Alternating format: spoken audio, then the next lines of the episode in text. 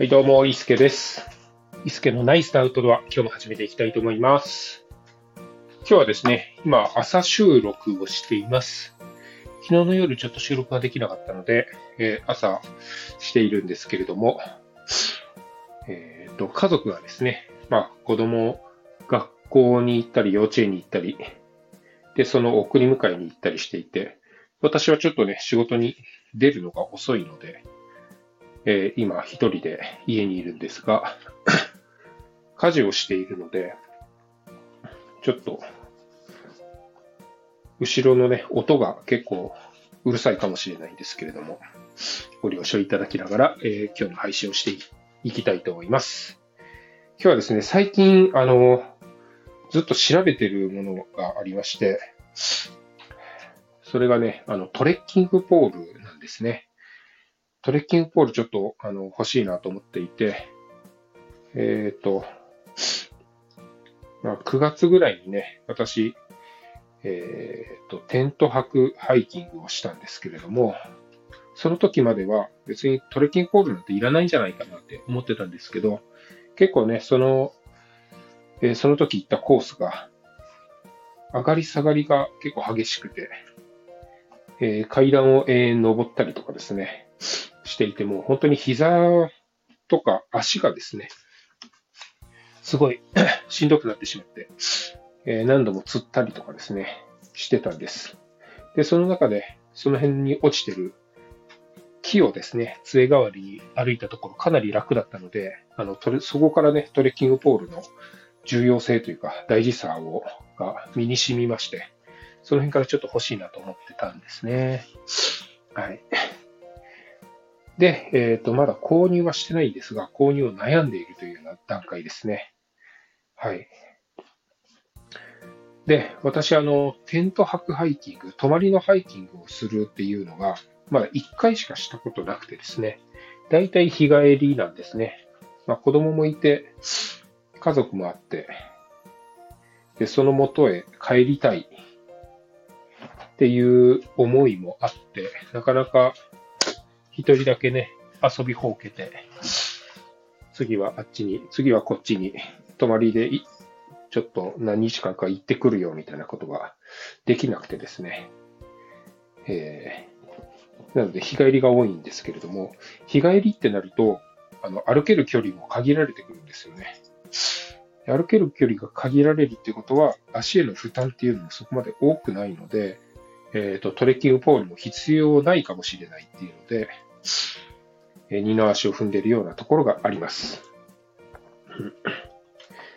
で、あとは、えーまあ、逆にトレッキングポール欲しいなって思う、えーもう一つの理由がですね、タープなんかを立てるときに、えー便利かなって思ってます。タープ、まあ、一人用のね、タープだと、トレッキングポールってあの伸縮するので、えー まあ、泊まり、泊まりになるのかな、そういう時も。うん、ちょっとタープを張りたいなっていう時に、その伸縮するトレッキングポールをタープ代わりに、タープじゃない、タープポール代わりにですね、えーすることで、えータープが張れるということになるんですけれども、うん。まあ、トレッキングポールだと、そういう杖代わりにもなって、で、えーさらに、タープポール代わりにもなるっていう、一つ二役ですね。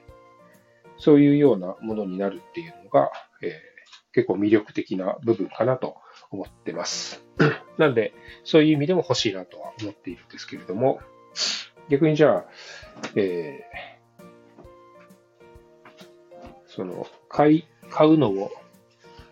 渋ってる理由ですね。の一つに、その、まあ、テント泊なかなかしないからっていうの、プラス、えー重さですね。結構ね、やっぱり重いんですよ。割とこう、クッカーとかで、えー 50g を削ったりとか、ちょっと、あの、そういう 100g 以下のものを削ったり増やしたりとか。で、えー、服でも、どっちの方が、えー、着替えですね。どっちの方が 軽いのかななんて、何十グラム単位で調べて軽い方をチョイスしたりしている中、トレッキングポールがですね、まあ、大体2本持っていくとしたら、300グラムから500グラムぐらいね、あるんです。トレッキングポールって。うん、クッカーでこの辺を何十グラムっていうのを削っている中、300グラムから500グラムドーンと増えるっていうのも、ちょっとどうなのかなっていうのは思ってます。うん。まあその寝るときのシステムがですね、えっ、ー、と、テントでなくてタープになるのであれば、その辺でかなり軽量にはなるので、えっ、ー、と、まあじゃあ、例えば私が持っているテントだと、だいたい1.5キロぐらいあるんですけれども、これをタープとトレッキングポールに変えたら、もうちょっと軽くなるのであれば、トータルで軽くなるんであれば導入する理由もあるのかなと思いながら思い悩んでいるところなんですよね。で、じゃあトレッキングポールの種類ですね。この辺でもちょっと悩んでるんですが、えー、まずは、えー、折りたたみ式と伸縮式っていうんですかね、あります。えー、突っ張り棒みたいに、え、長さをですね、こう、短くしたり、長くしたりっていう、その、伸びたり縮んだりってするだけのものと、あと、折りたたみ式。折りたたみ式はどんなんかな。まあ、あの、ヌンチャクみたいに、あの、こう折れたりするものです ヌンチャク、ヌンチャクではないか。えまあ、普通に、俗に言うテントのポールみたいな感じでしょうかね。うん。折りたたんで、こう、パタパタパタと3、4個に分かれて定めるものと、そのまま伸び縮みするものっていうのがあるんですけれども、えーまあ、そのまま伸び縮みするものの方が、長さが60センチぐらいから、え、長く、どこでも調整ができるっていうのがメリットな部分ですね。であとは、使いたいって思った時にさっと使えるのが、え、伸縮式でしょうかね。で、折りたたみ式は、えー折りたたんだ時の、え、収納サイズが34センチから40センチ弱ぐらい、あの、伸縮式よりもだいぶちっちゃくはなるんですよね。でもその分、えー、使いたいって思った時にカチャカチャっと組み立てないといけないというところがあります。で、さらに組み立てた時の一番短いサイズっていうの、長さっていうのが、まあ、あの、範囲がね、その、調整できる範囲っていうのが狭くてですね、伸縮式は60センチから、例えば130センチまで自由にどこ、どの長さでも調整ができるんですけれども、えー、っと、折りたたみ式に関しては、組み立てた時が、組み立てた時の長さ、例えば110だと、110センチ以下の長さにはできないんですよね。で、110から130っていうところで、えー、調整をすると。まあ、ポールによっては折りたたみ式も何センチから何センチっていうのが結構いろいろあるので、いろいろ、あの、な、うん、いろんな長さがあるんですけれども、伸縮式よりはその調整できる幅が狭いと、そういうところはあります。ただ、収納できるサイズは、えー、かなりコンパクトになると。あと、折りたたみ式の方が、えー、折りたたむ分、ちょっとね、重いんですよね。折りたためる分。伸縮式の方が軽いイメージはあります。ただ、あの、バッグの 外につけるのであれば、伸縮式でもいいと思うんですけれども、バッグの外でね、ちょっとこう、はみ出してしまう。上の方にね、あの、バックパックの上にこう尖っているポールが、えー、くっついているのが伸縮式でしょうかね。で、折りたたみ式の方がかなりちっちゃくはなる。なので本当にあのボトルホルダーにも入っちゃうような、深いボトルホルダーだったらね、入っちゃったりとか、え小さいバックパック、まあ、20リットルとか、そういうバックパックの中に入ったりとかです。ね、外付けしても、あの、あまり違和感なく使えるっていうのが伸縮式、えー、折りたたみ式でしょうかね。で、私は、えー、コンパクトになってほしいので、伸縮式ではなくって、折りたたみ式で探してますと。で、あとは素材ですね。素材はアルミとカーボンが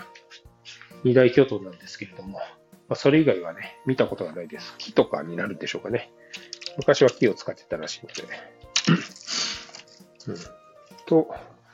なると、えっ、ー、とね、アルミの方が安いんですよ。安くて、え安くて重いと。カーボンの方が軽いですね。軽いけど、ちょっと高いと。まあ、あれですね、チタン、クッカーでいくとチタンとアルミみたいな関係でしょうかね。うん。で、あとはカーボンと、えー、アルミですね。この二つに力を加えたときにどう壊れるかっていう話なんですけれども、アルミはですね、力を加えると、えー、曲がります。ぐにゃっと曲がってしまうんですよね。あの、どこかのタイミングで強度がアルミの強度を上回る力が加わると、え曲がっていってしまうっていうのがアルミの特徴ですね。でじゃあカーボンはどうかっていうと、えー、強い、アルミよりは強いと言われてるんですけれども、それ以上の角に力を加えるとパキッと折れてしまうっていうのがカーボンですね。まあでもね、カーボンもあの自転車のフレームに使われてたりするようなものなので、まあ、そんなに強度は低くないんじゃないかなとは思うんですけれども、まあ、何かあった時に曲がってしまったら曲がったままなんとか使うことはできるんですけれども、折れてしまったらもうどうしようもないというところはあるのかなと思ってます。軽いに越したことはないんですけれども、折れるリスクがあるのであれば、アルミの方がいいのかなと思ってます。まあそんなこんなで、安くて、えー、重くて、曲がるアルミか、高くて、高くて、軽くて、えー、折れる可能性があるカーボンか、っていうところで悩んでますね。まあ、普通にトレッキングポールとして使うんであれば、折れてしまったら、えー、使わなかったらいいだけなんでいいんですけれども、じゃあこれでタープを貼るために、えーえー、それをですね、使うっていうことも考えると、まあ、折れてしまうものよりは曲がる可能性のあるものの方が、曲がった後でも使えるアルミの方がいいのかなとも思うんですよね。ただまあ、クッカーとかで 10g とか単位で重さを削っている中、アルミの方がね、重いんで、アルミをチョイスすることで重量が結構ね、ぐっと上がってしまうというところはリスクでもあるのかなと思ってます。そう、まあ、どれぐらいね、カーボンとアルミどれぐらい違うかっていうと、だいたい、えー、っとね、1.5倍から倍ぐらい重さが変わります。と思います。もう本当にメーカーとか、えー、作りによっても全然違うんですけれども、私のイメージではカーボンで150から150グラムから1本ですね。1本の重さが150グラムから、えー、220グラムぐらいかな。で、アルミの方で250から300グラムぐらいでしょうかね。の、えー、違いがあります。うん、これ2本使うとして、2本を束にして、えー、ザックでね、片方につけるんであれば、だいたいアルミだと、えー、まあ、1本が250だとしても500グラムなんですよ。で、500グラムっていうと、ペットボトル、500グラムのペットボトル1本分ぐらいですかね。重さが片方にかかってくるっていうことなんですね。で、この辺が悩ましいところであると。で、果たしてそれは必要なのかどうか。日帰りハイキングが多い私に、えー、それが必要なのかどうか。ハイキングだけなら、えー、タープも張りませんし、いらないかもしれないなって思うんです。あでも、デイキャンプとかですね、ちょっと、あの、川沿い行って、タープを張って、そこでコーヒー入れて飲むぐらいに使いたいなっていうことであれば、タープポールがそういう伸縮式のものをあまり持ってないので、そういう使い方をするんであれば、トレッキングポール持っていってもいいのかなと思います。ただ、伸縮式のタープポールを買った方が、そう、えー、軽いと思うんですよね、トレッキングポールより。であればトレッキングポールの必要もないかなっていうふうにも思うので、結構この辺は悩ましいところですね。まあ、そんなこんなで今、Amazon プライムデーだったりして、私が欲しいなと思ってるトレッキングポールもいくつか候補があるんですけど、その中でいくつか安くなってるので、買おうかどうしようかって悩んでたんですが、ちょっと今回はその必要性ですね、をもうちょっと、えー、自分の中で 固めるまで見送ろうかと思ってます。はい。まあ、そんなこんなで、まだね、答えが出てないトレッキングポールの話だったんですけれども、まあ、こう話すことでね、ちょっと自分の中で頭が整理できたりするので、えーまあ、こういう配信もね、続けていこうかなと思います。まあ、ハイキングで必要なトレッキングポールの必要性、絶対これの方がいいとか、ポールにはこういうのがあります。みたいなね、あの、そういう話って、の方が役に立つとは思うんですけれども、そういう話ってもう本当に調べたらすぐブログとかで出てきたりするので、えー、まあ、そういうのよりは、私のね、あの、リアルなアウトドアの話、どういうところで悩んで導入するのかしないのか、どういう特徴で、があるからどうしていこうか、こういう、こう思ってますみたいなことで配信していた方があの、リアルかなと思って、今回はこういう配信にしてます。洗濯物を今、ハンガーに通してるので、ちょっとガチャガチャうるさいかなと思うんですけれども、今日はそんな配信でした。トレッキングポールの話でした。では、伊助でした。それではまた。